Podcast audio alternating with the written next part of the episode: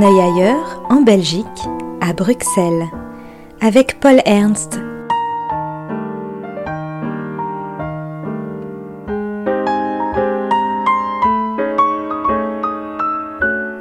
Pour un décrochage bruxellois.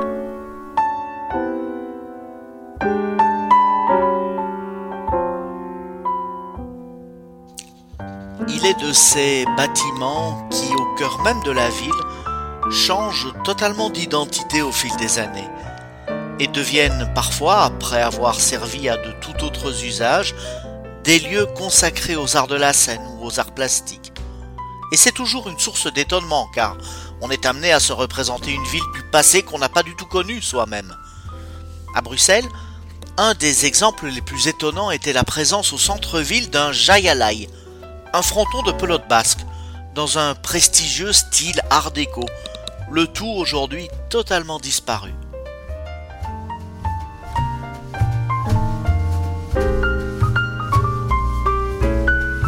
On pense aussi à la petite chapelle des Brigitines, qui accueille des spectacles de danse contemporaine. Au garage Strocar, qui avant sa réaffectation a reçu une spectaculaire proposition de street art, et on se rappelle l'événement qui a vu le bâtiment Solvay en voie de démolition être investi de haut jusqu'en bas par le graffeur Denis Meyers et ses bombes de peinture noire.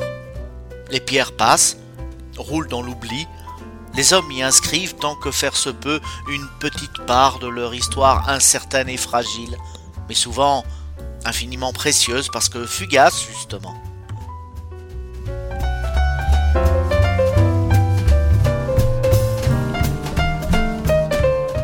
C'est ainsi qu'un lieu d'art a trouvé place dans la patinoire royale, le Royal Skating, un bâtiment classique de 1877 qui voyait tournicoter des patineurs à roulettes avant de devenir un garage Bugatti, puis un dépôt d'armes, puis de voitures de nouveau, et ainsi de suite.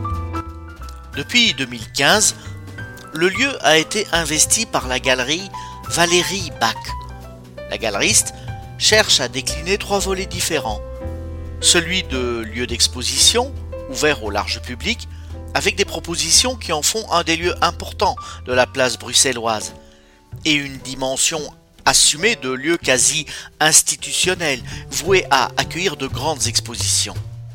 Par ailleurs, une activité commerciale, avec une présence vitale bien sûr dans les foires internationales. Et enfin, une volonté de soutien envers les jeunes propositions, les jeunes artistes.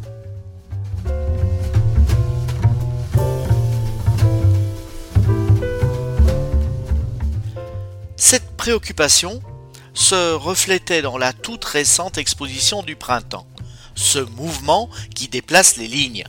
Un titre un peu cocasse au moment où l'immobilité de chacun a tout redéfini dans la ville.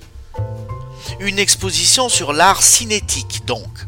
Alors, à côté de Paul Bury, notre Paul Bury aux accents surréalistes, et à côté du franco-canadien Roger Wilder, la patinoire royale accueillait plusieurs projets du jeune collectif Labo, des artistes entre 40 et 50 ans qui explorent la dimension sérielle et arithmétique générée par les nouvelles technologies au contact des pigments ou des écrans.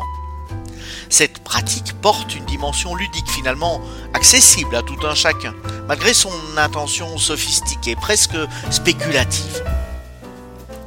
Cette exposition en trois facettes ancre le lieu dans ses dimensions thématiques revendiquées.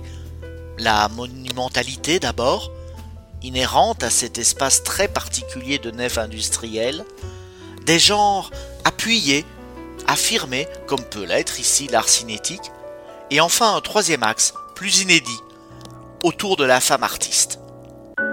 C'est ce troisième axe de travail qui est au cœur de sa nouvelle exposition, en ce mois de septembre. La peinture belge abstraite d'après-guerre est ainsi présentée depuis quelques jours et sera accessible aux visiteurs jusqu'au 7 novembre. On y découvrira le parcours de cinq femmes belges nées entre 1910 et 1945 dans leur diversité formelle, autour du fil rouge de l'abstraction et celui à la fois plus anecdotique mais aussi plus intime du rapport à Paris. Plusieurs de ces artistes ont en effet connu les lieux d'apprentissage et de rencontres comme l'Académie de la Grande Chaumière à Montparnasse ou les ateliers d'André Lotte ou de Fernand Léger. L'exposition est la première d'un monde nouveau pour la patinoire royale. À l'instar de son directeur artistique Christian Chariot qui nous a accueillis, le lieu se questionne sur cet après, après la sidération, après le ressac financier pour l'ensemble du monde artistique et culturel.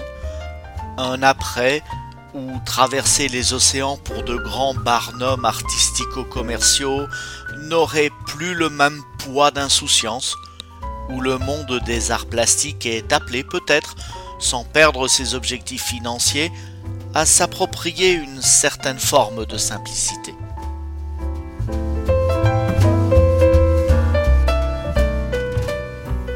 C'était Décrochage bruxellois avec Paul Ernst.